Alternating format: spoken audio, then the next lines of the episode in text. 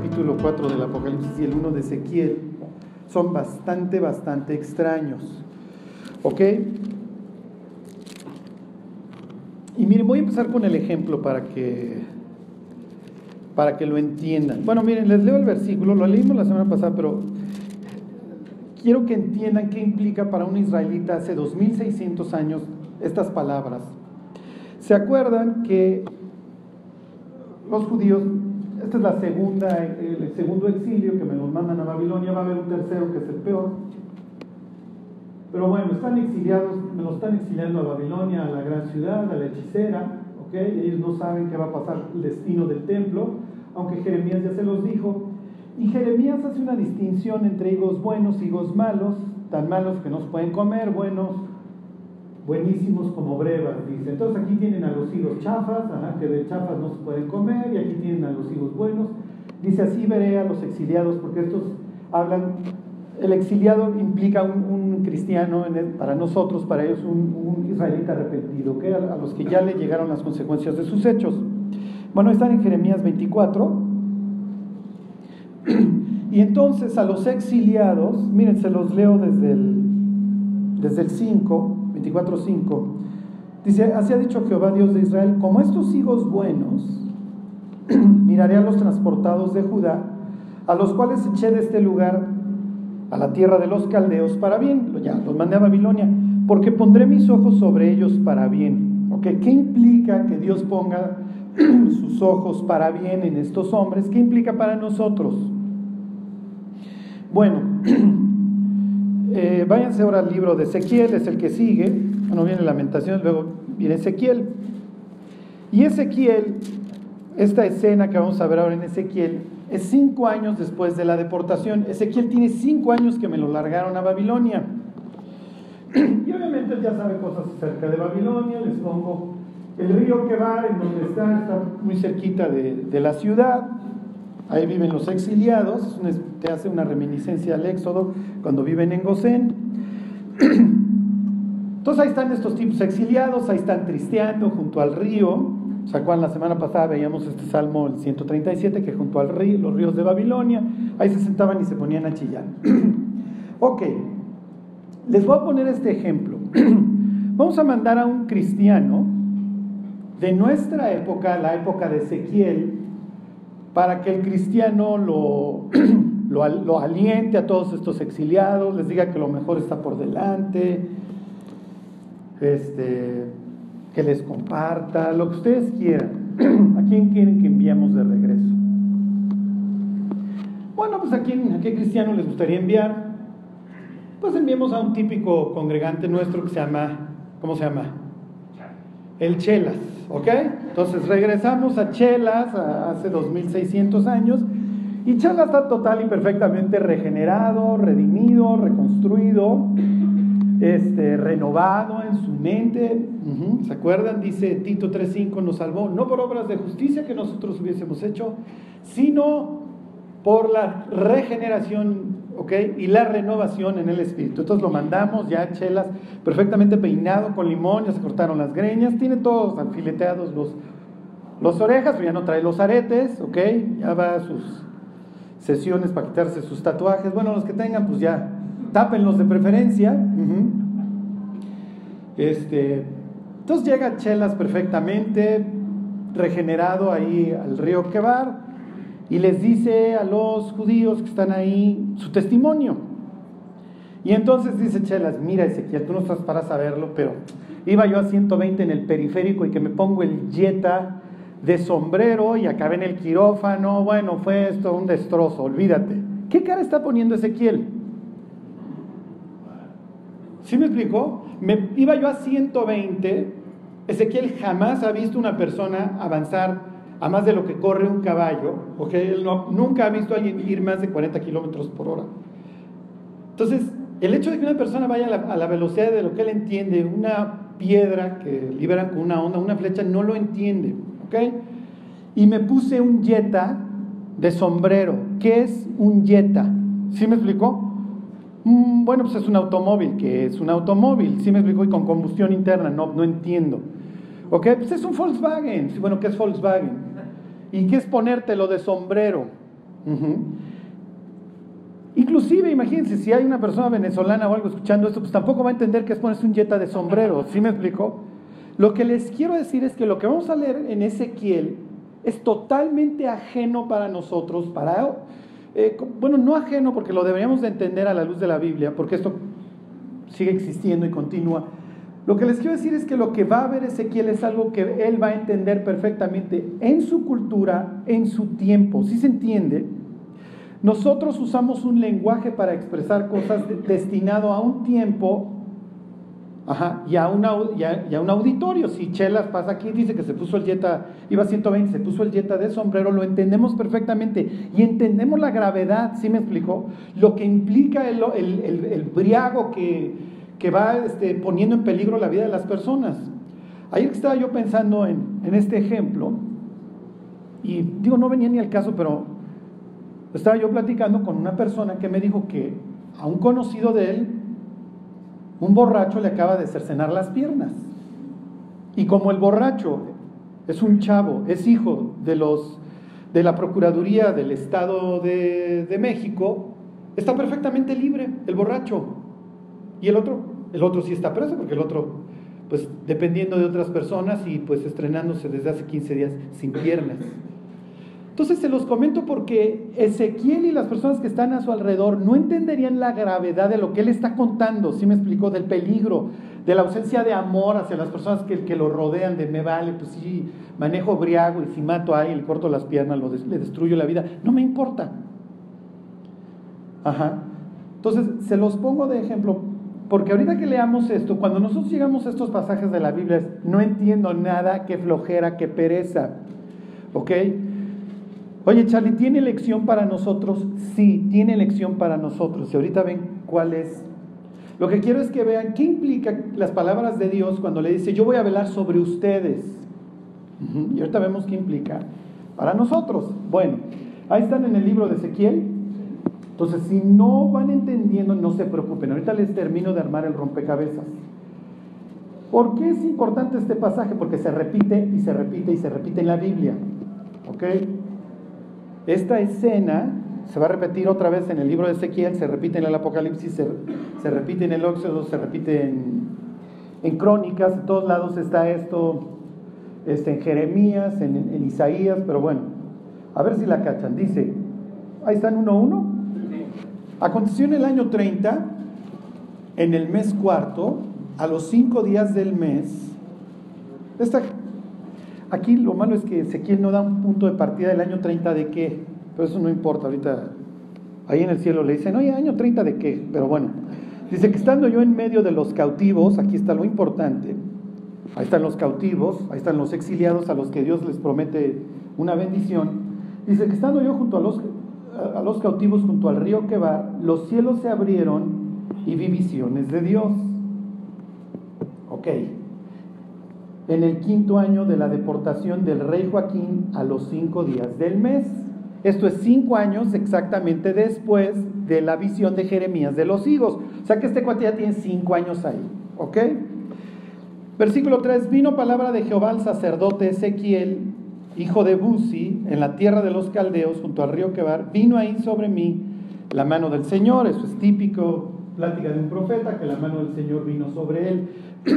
Es muy importante que el destinatario de esta visión sea un sacerdote, porque si ha sido una persona que no es sacerdote, no entendería lo que está viendo. ¿Ok? Bueno, versículo 4. Y miré, y aquí venía del norte un viento tempestuoso y una gran nube, con un fuego envolvente y alrededor de él un resplandor, y en medio del fuego algo que parecía como bronce refulgente. ¿Sí se entiende? ¿Es muy claro en sus vidas? Ok, esto es típico y ¿cómo les diré? Como típica fotografía bíblica, háblenme de un momento en donde Dios aparece y hay fuego, este, aire, aire tempestuoso. ¿Mande? ¿Con quién? Con Elías, exactamente. Boom, y se van quebrando las peñas. Díganme otro. Cuando cruza el mar rojo, perfectamente, viene el viento recio y entonces, ¿sí me explico? Les pongo estos ejemplos para que ustedes digan, no, hay un viento tempestuoso, qué horror, ¿de qué estar hablando? No, pues es lo típico, díganme otro ejemplo. Cuando nos trataban en el desierto. Sí, por ejemplo, las codornices, ¿no? Cuando Jesús estaba en la barca viento. Exactamente. Ahí no sería un viento que está provocando Dios. ¿Ok? Díganme otra, otra visión en donde hay un viento. ¿Quién habla desde un torbellino? Job, ¿se acuerdan? Jonás es otro ejemplo. Dios crea la tormenta. ¿Ok? Entonces, para Ezequiel no es como sacerdote, no es, oh, un viento tempestuoso, este, yo creo estoy grifo y entonces ya se abrió el cielo, estoy viendo visiones. No, para él es típico. Ok, díganme, bueno, les faltó tal vez la más importante para nosotros. Pentecostés, viene un recio viento y ¿qué desciende sobre los discípulos? ¿Lenguas de qué? Fuego. Díganme otro ejemplo en donde hay fuego y aparece Dios. Moisés la zarza, exactamente, ahí está. ok, díganme otro de fuego. Las lenguas de fuego que descienden. La nube, díganme un, un momento, este es el más fácil, en donde hay una nube. El desierto, exactamente, ahí los va acompañando la presencia de Dios. Cuando Dios levanta, cuando se levanta, ¿qué? El templo, y cuando se levanta el tabernáculo, ¿qué entra? Una nube, tarán. ¿Sí me explicó? ¿Manda? Bueno, ahí son tinieblas. ¿Ok? Entonces, ya ven cómo no es que la Biblia esté en difícil, lo que pasa es que hay que leerla. ¿Sí me explicó? Porque uno ve el, el aire, el fuego y la nube y piensa que Ezequiel está grifo o que un mundo nos vigila. ¿Ok? Ustedes le leen este capítulo 1 de Ezequiel a Jaime Maussan y ¿qué va a pensar Jaime Maussan? ¿Ya ven cómo hay ovnis en la Biblia? bueno, y entonces se los vuelvo a leer, versículo 4, y miré, y aquí venía del norte un viento tempestuoso y una gran nube con un fuego envolvente, y alrededor de él un resplandor. ok, y en medio del fuego algo que parecía como bronce refulgente. Ok, díganme un ejemplo en donde hay una persona que parece bronce refulgente. Daniel. Daniel, exactamente, un ángel llega y parece bronce refulgente. Díganme otro. Apocalipsis 1, ahí aparece Jesús que parece bronce refulgente. Flash informativo. Flash informativo. ¿Saben cómo vamos a estar en el cielo? Vamos a brillar. Charlie, yo ya lo hago desde aquí en Instagram. Ok, felicidades, ok. Pero este es otro tipo de brillo. Díganme un ejemplo de personas que brillan en la Biblia. Ya me dijeron, Moisés exactamente pasa tiempo con Dios, baja del cerro. Oh, y dice segunda de Corintios, tanto que los israelitas tenían miedo de mirar el rostro de Moisés y entonces cubría su rostro. Díganme otro. La transfiguración. La transfiguración, exactamente, y sus vestidos eran tan blancos que ningún otro lavador los podía hacer. Aclara ahí el evangelista. Y aparecen Moisés, Jesús y Elías, y los tres Díganme otro.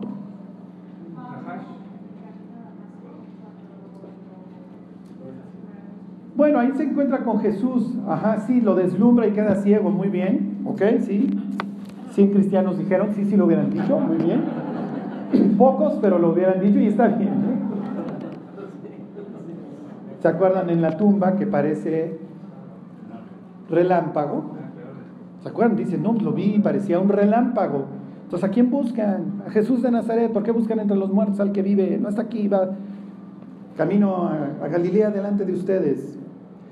Y los que enseñan a la multitud, rayita, brillarán como estrellas a perpetua eternidad. ¿Ok? Lo más probable es que Adán y Eva brillaban, porque el capítulo 2 del Génesis dice que estaban Adán y Eva desnudos y no se avergonzaban. Y en capítulo 3 algo hay, si me explico, hay una transformación en sus cuerpos que tienen que irse a tapar. ¿Ok? Bueno, ok, entonces ahí está otra vez. Hay una persona ahí que parece bronce. Versículo 5. Y en medio de ellas, lo que estaba preguntando Fernando, la figura de cuatro seres vivientes. ¿Ok? Y era su apariencia. Había en ellos semejanza de hombre. ¿Ok? Parecen personas. Es natural. ¿Ok? Miren, las únicas, les pongo esto nomás ahí al fondo para que algo les dé una idea. Esto no es, pero todas las buenas, las, vamos a, las pinturas realmente de la época en Babilonia, que todo esto tiene, no es, les digo, esto es como el yeta para ellos, para ellos esto es normal. todas tenían derechos, entonces no, no se los podía copiar, pero bueno, ahorita este, los vamos intentando que le den forma a esto, ¿ok? Entonces, versículo 6, cada uno tenía cuatro caras y cuatro alas. Y los pies de ellos eran derechos, y la planta de sus pies como la planta de pie de becerro, y centellaban a manera de bronce muy bruñido.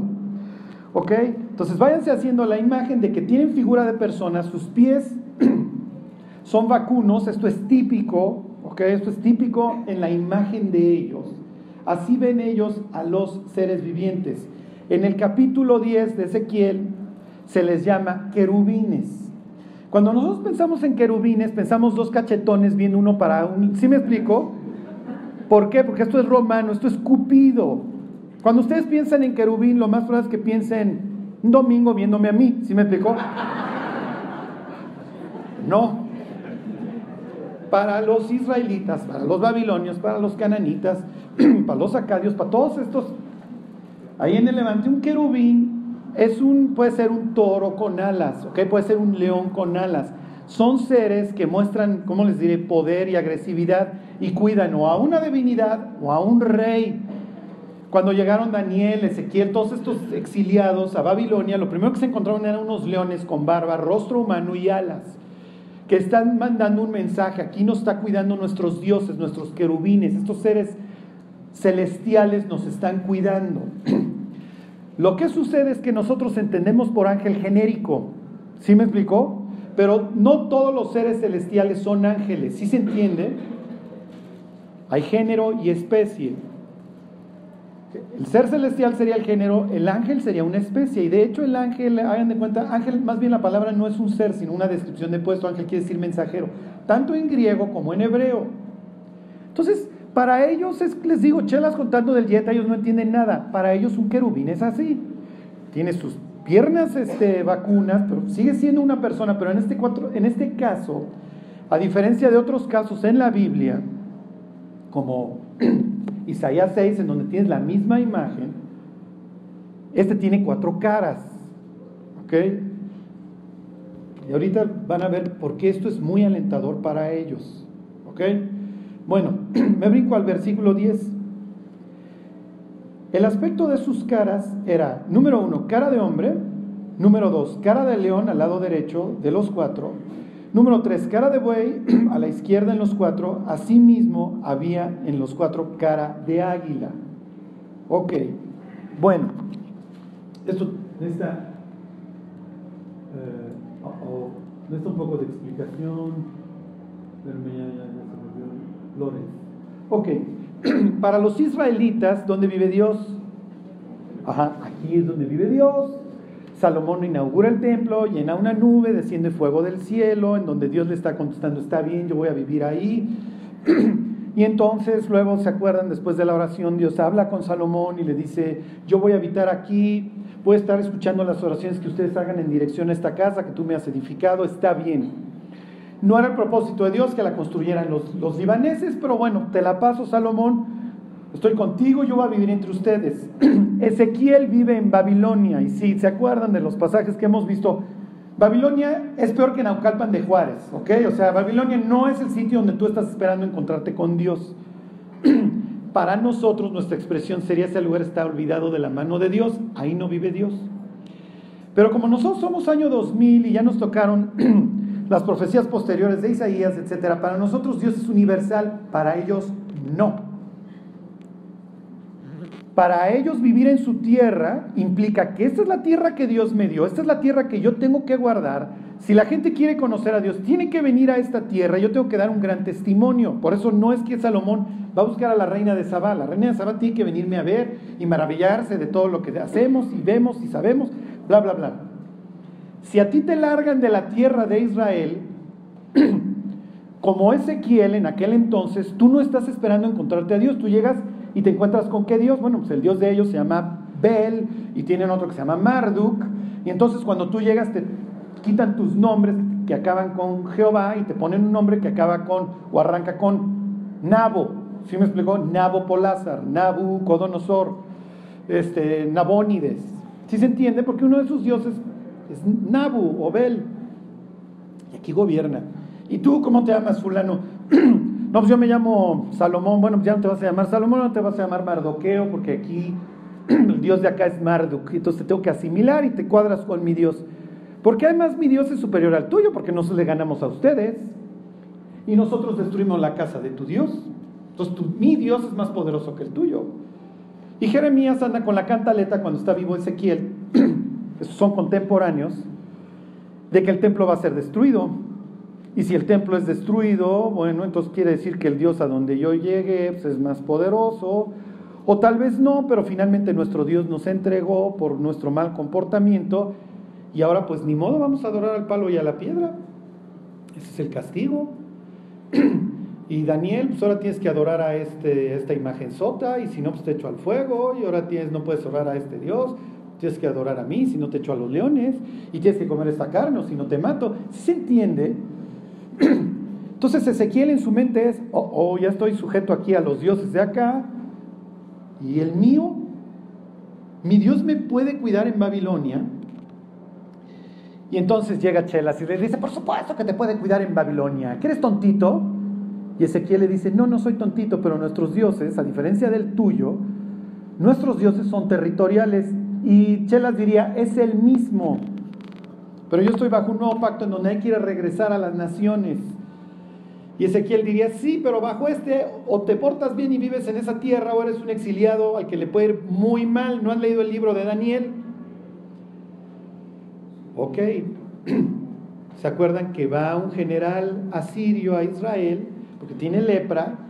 Y entonces sale el profeta Elías y le dice, ándale, ve y sumérgete en nuestro río, no en tus tonterías del Tigris del Éufrates. Y va un riachuelo que es el Jordán y está chafísima, yo aquí no me sumergo. Entonces le dicen, no seas tonto, prefieres estar leproso, bueno, ok. ¿Y qué es lo que hace a continuación? ¿Se acuerdan? Llena un costal de tierra, ¿sí? Parece mexica ahí en el río Jordán llenando sus botellitas, ¿ok? Llena, ¿ok? ¿Por qué? Porque se llevan un cachito de Israel para subirse en su maceta cuando están allá en Nínive y ponerse a orar desde allá. Sí se entiende porque este es el Dios de Israel. Ustedes tienen sus propios dioses y los aztecas a Huitzilopochtli y los mayas a Quetzalcoatl. Nosotros tenemos a Jehová que está sobre todos los dioses. ¿Sí ya entendieron? Ok, que tiene que ver eso con lo que nos estás explicando. Los cuatro rostros, el águila, el león, el becerro y la persona, son los cuatro puntos cardinales, ¿ok? Para los babilonios. El norte, creo que el águila es el norte, va en sentido del reloj, entonces si ahí lo van leyendo, bueno, pues tienes el este, el sur y el oeste. ¿Qué le está diciendo Dios a Ezequiel? Yo soy el Dios de qué? Yo soy el Dios de toda la tierra. Wow, para nosotros no es ninguna revelación, para Ezequiel lo es. Y lo que, aunque ustedes no lo crean, ahorita se los explico, lo que está viendo Ezequiel, ¿qué creen que es? ¿Qué creen que está viendo Ezequiel? Díganme un lugar en donde hay cuatro querubines. En el arca tiene dos y se acuerdan que la meten en el templo y el templo ya tenía dos. Entonces tienes cuatro querubines.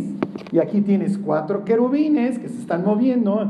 Ahorita lo vemos, encima tienen como, como mármol y encima está el trono de Dios.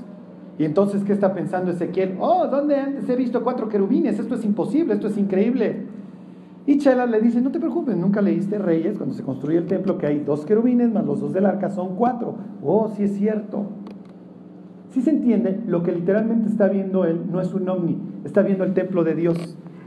Entonces, en la tierra de tu exilio, ¿qué creen que hizo Dios? Metió tercera, se elevó, llegó con Ezequiel y puso el templo. ¿Cómo estás, Ezequiel? Aquí te voy a guardar, porque yo prometí velar sobre ustedes hasta lo último de la tierra. Charlie, ¿qué implica esto para mi vida? Que aún en tu desesperación, aún en ese abismo, si tú buscas a Dios lo vas a encontrar. Y qué increíble es, en medio de tus problemas, en el hospital, en la cárcel, en el juzgado, donde tú quieras, en tu desesperación, de repente, aquí estoy contigo. El templo. Soy tu Dios. Como diría Jesús, Juan 14, 18, no os dejaré huérfanos. Y aquí yo estoy con vosotros todos los días hasta el fin del mundo. Amén. Claro, nosotros para nosotros lo entendemos de una forma distinta que ellos. Nosotros cuando recibimos a Cristo recibimos el Espíritu de Dios y en ese sentido, ¿se acuerdan? Nos convertimos en el templo, somos el templo móvil. Por eso hay que dar buen testimonio. O ignoráis que vosotros sois el templo de Dios y que Dios habita en vosotros. Bueno, para Ezequiel Dios habita acá y yo estoy exiliado en Babilonia. Oh, ¿qué será de mí? Y de repente, el templo.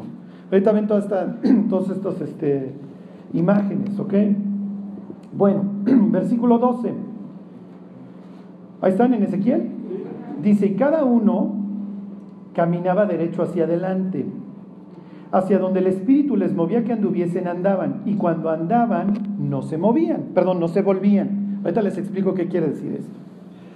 Versículo 13. Cu- Cuanto a la semejanza de los seres vivientes, su aspecto era como de carbones de fuego encendidos, como vi- visión de hachones encendidos. Piensa un carbón, una brasa que está brillando, ¿ok? Típico para él.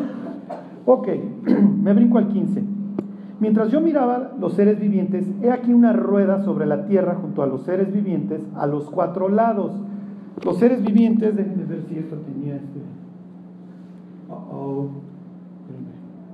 Déjenme ver si esta tenía ruedas. Bueno, ya ve- ven aquí las ruedas. La idea es que al lado de los seres vivientes tienen ruedas. Ok, ¿el templo tiene ruedas? Inciso A. No. Ok. A ver, váyanse a Primera de Crónicas 28, 18.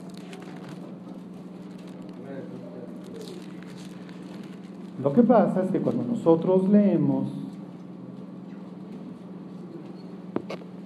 los adornos y la confección del templo, o Levítico, o estos libros extraños, nos los brincamos.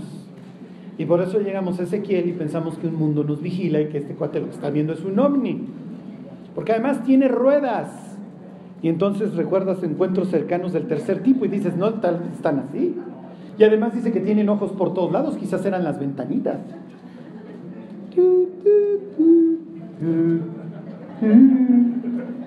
Oh, Ezequiel está viendo a la nave nodriza. Y Ezequiel diciendo, estoy viendo el templo, muchachos. Están los querubines, está el fuego, está el aire, es una la nube es una típica presentación de Dios. Estoy viendo su trono, está el embaldosado. ¿Ok? Fíjense, 28-18 dice, además, ahí están, primera de crónicas, oro puro en peso para el altar del incienso y para el carro de los querubines de oro. ¡Oh! Los querubines de oro, cuando los meten, los metieron en un carro. Por eso es importante que Ezequiel es un sacerdote, porque él le toca ver el carro todos los días. Y el carro carga a los querubines, y entre los querubines está el arca con otros dos querubines. Entonces de repente le llega un carro con llantas y cuatro querubines, ¿qué es lo que está viendo? Lo que le está viendo es el templo. Y resulta, Charlie, ¿el templo es móvil? Sí, es móvil. Hoy en la mañana lo viste en el espejo y pues tiene que ir dando buen testimonio por todos lados, ¿eh? ok. Regresense a Ezequiel.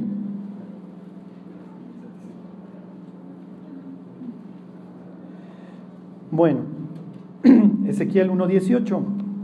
Y sus aros eran altos y espantosos y llenos de ojos alrededor en las cuatro, en las cuatro ruedas, ¿ok?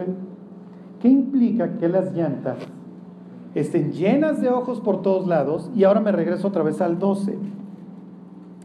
Ahí mismo 1.12. Y cada uno caminaba derecho hacia adelante, hacia donde el Espíritu les movía que anduviesen, andaban. Y cuando andaban, no se regresaban, iban hacia adelante. Ok, para Ezequiel, así como no entiende que se puso chelas el yeta de... Nosotros no entendemos esta historia, nosotros no sabemos qué es lo que está pasando, por qué tienen ruedas que van hacia adelante, que no se vuelven y que están llenas de ojos. Porque lo que Ezequiel está implicando, lo que él está diciendo, es que los planes y la visión de, la visión de Dios obviamente abarca toda la tierra, los cuatro puntos cardinales, Sus ojos están por toda la tierra, controlan todo. Dios es omnipotente, omnipresente y omnisciente. Él no lo diría como un hombre griego que esto no te explica nada. Él te diría, mira, Dios tiene un carro cuyas ruedas están llenas de ojos que ven todo el planeta y no se vuelven. ¿Qué quiere decir? Que los planes de Dios no tienen regreso. Si se entiende que la voluntad de Dios tarde o temprano se va a cumplir. que las profecías, que los planes van hacia adelante, no se vuelven y que Dios tiene control sobre toda la historia de la humanidad. Aún el diablo es usado para los planes y propósitos de Dios. Aún la maldad de en aquel entonces Caifás y Anás, estos saduceos que les importaba un comino la Biblia y Dios, fueron usados por Dios para, para salvarnos a nosotros, para matar a Cristo, ¿sí se entiende? Entonces eso es lo que para él implica esto. Si se fijan, está cargado de simbología. Es increíble lo que está diciendo cuando lo entiendes. Ok, váyanse al libro de Apocalipsis. Bueno, nada más antes de que vayamos, nada más, porque les quiero hacer énfasis, pero quiero que vean el símil, versículo 22, ahí mismo. ahí está en Ezequiel 1.22. Y sobre las cabezas de los seres vivientes aparecía una expansión. Piensa en un cielo, ¿ok? Piensa en un, un piso a manera de cristal. La, palabra en hebreo es rakia, que viene de rak, que es martillar, o sea, un piso ahí martillado. Una extensión a manera de cristal maravilloso extendido encima sobre las cabezas. Entonces tienes a estos cuatro con sus cuatro alas, ahí están revoloteando sus cuatro rostros que implican los cuatro puntos cardinales, las llantas alrededor llenas de ojos, ¿ok? Y arriba de ellos ellos están transportando el, el trono y arriba de ellos está el piso, es este así de, un cristal precioso, y, sentado está el trono. Ok, nada más quiero que, ustedes piensen, bueno, mismita escena, váyanse capítulo 4 de Apocalipsis. Y quiero que sumen 2 más 2. Si las llantas no se han vuelto, quiere decir que para cuando Juan ve la misma historia, las llantas siguieron girando, los planes de Dios siguen teniendo lugar. Si Ezequiel leyera el Apocalipsis, lo que él diría es, miren, las llantas avanzaron, los planes de Dios siguen sin detenerse y usted está en el cuarto para el ratito. Y así como todo lo anterior se cumplió, todo lo que ustedes sigan leyendo del 6 en adelante, que es horrible, se va a cumplir. 4.1. Dice, después de esto miré, ahí están, y aquí una puerta abierta en el cielo. ¿En qué se parece Ezequiel? Ezequiel dice, estaba yo ahí con los cautivos y se abrió el cielo. ¿En dónde está Ezequiel? Está cautivo en Babilonia. ¿En dónde está Juan? Cautivo en Patmos. Yo estaba en la isla de Patmos por causa de la palabra de Dios y del testimonio de Jesucristo. ¿Se, ¿se dan cuenta el símil entre los dos? Los dos están con un pueblo que se les murió espiritualmente.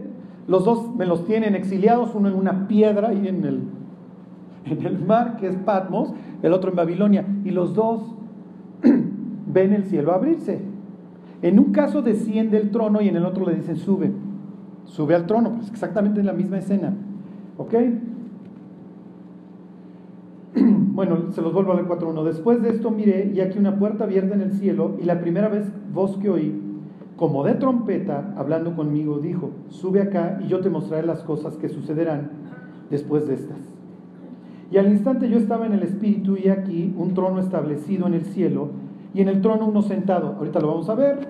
Son los mismos versículos que, que tiene Ezequiel 1. Ahorita llegamos a ellos. Versículo 3, y el aspecto del que estaba sentado era semejante a piedra de jaspe y de cornalina. Qué raro que el que esté sentado ahí brille, ¿no? Y había alrededor del trono un arco iris, lo mismo va a decir Ezequiel, semejante en aspecto a la esmeralda. Alrededor del trono había 24 tronos, ahí tienen al rey, ahí tienen a Dios y el consejo. ¿Ok? Esto es típico. ¿Ok? Este, ¿Ontoy? Ok. 4 dice, y vi en los tronos a 24 ancianos vestidos de ropas blancas y con coronas de oro en sus cabezas. Y del trono salían, ¿qué creen? Lo mismo que Ezequiel, relámpagos y truenos y voces. y de delante del trono ardían, aquí está otra vez el fuego, siete lámparas de fuego, las cuales son los siete espíritus de Dios. nada más quiero que vean todas estas imágenes, ¿ok? Y delante del trono había como un que mar de vidrio semejante al cristal. Ahorita les pongo otro ejemplo de que esto es típico del trono de Dios. Y junto al trono y alrededor del trono, ¿qué creen? ¡Tidín! Cuatro seres vivientes llenos, ¡oh! ¿De qué? Y no creen que Juan está diciendo, oh, nunca he visto algo así, muchachos, ¿qué será esto? ¿Estaré grifo en la isla de Patmos? No. Obviamente conoce a la perfección el libro de Ezequiel y dice, me acaban de invitar al cielo. y las escenas que van a seguir es prácticamente lo mismo que le pasa a Ezequiel. Le van a dar un libro, se tiene que comer el libro, tiene que ir a profetizar a su tierra, tiene que hablar con sus paisanos, en este caso se le manda a hablar a, las naciones, a Juan, etcétera, etcétera. Y esto le da un sello de autoridad al profeta para hablar hacia el futuro, el encuentro con Dios. Y eso lo veremos la próxima semana. ok, versículo 7. El primer ser viviente era semejante a qué? A un león ¿Ok? Ahí tienen otra vez. El segundo era semejante. Ahí tienen otra vez al vacuno, el becerro. El tercero tenía rostro como de hombre. Ahí lo tienen. Y el cuarto era semejante a un águila volando. Y los cuatro seres vivientes tenían cada uno seis alas. Y alrededor y por dentro estaban llenos de ojos. Y no cesaban día y noche de decir: Santo, Santo, Santo es el Señor Dios Todopoderoso, el que era, el que es y el que ha de venir. ¿Ok? Entonces tienes una típica imagen del trono de Dios. ok, ya voy a terminar. ya no me regreso a lo Ezequiel, váyanse nada más.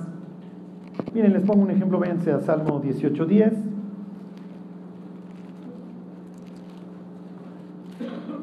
La siguiente vez que ustedes lean estas formas poéticas, bueno, así es la forma en la que ellos veían a Dios y la vida y etcétera. Esta es su cosmovisión. Lo que pasa es que a veces queremos entender la Biblia a los ojos de un ser humano en el siglo XXI en el mundo occidental. Llega uno Ezequiel y mi mente a fuerza, como yo interpreto estas cosas como ovnis, pues, pues, luego entonces estoy viendo un, a un ovni. Y Dios dice, no, lo que estás viendo es mi fidelidad porque aún en tu desesperación te voy a ir a buscar. Es lo que te quiero decir. Que yo tengo control sobre la historia y sobre los cuatro puntos cardinales de la tierra. Si lo entiendes, con que entiendas eso. Eso es lo que le quise decir a Ezequiel y eso es lo que te quiero decir a ti. No importa hasta dónde estás. Si tú desde ahí vuelves tus ojos a mí, me vas a encontrar. Fíjense, este, este es un salmo de David, este es 300 años previo a la visión de Ezequiel. Más o menos dice 18.10, cabalgó sobre qué? Sobre un querubín, ¿okay? no piensen cachetones, ¿okay? piensen estos seres extraños, y voló, voló sobre las alas del viento. Váyanse al Éxodo capítulo 24.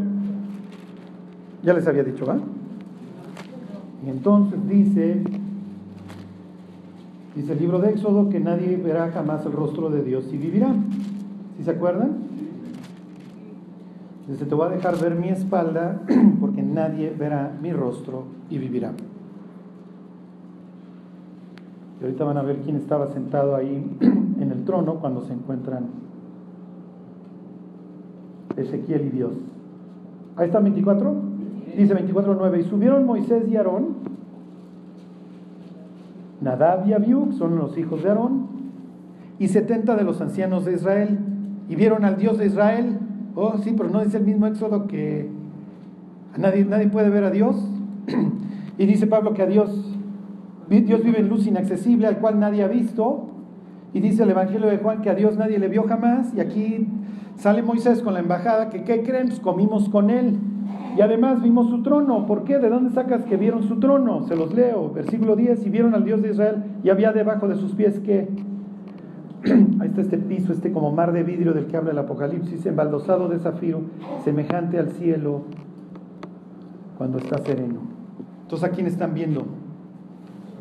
Exactamente. Los judíos sabían que había una segunda divinidad porque la Biblia no les hacía sentido. ¿Cómo es posible que los papás de Sansón ven a Jehová? Y dicen, no, hemos visto a Jehová, nos vamos a morir. Y le dice el marido, no te preocupes. Si, si no quisiera que supiéramos, no viene. ¿Y Abraham con quién come? ¿Y con quién alega? ¿Y a quién le regatea? ¿Sí? Entonces dice que está regateando y dice, y dice Jehová, oh, no mandará Abraham a sus hijos después de mí que sigan mis caminos. Le voy a revelar lo que voy a hacer. Entonces los judíos sabían que había una segunda divinidad. Hay dos seres celestiales. La misma escena está en Daniel 7. Cuando hay, uno que puede interactuar con el ser humano sin calcinarlo. ¿ok? Con el cual comieron, pero está en su trono y sigue siendo Dios porque tiene todas las características, el fuego, el viento, etcétera, el trono, su, su mar de vidrio enfrente. ¿Sí se entiende? Ok, ahí está Dios, está hablando con ellos. Bueno, y les digo lo último.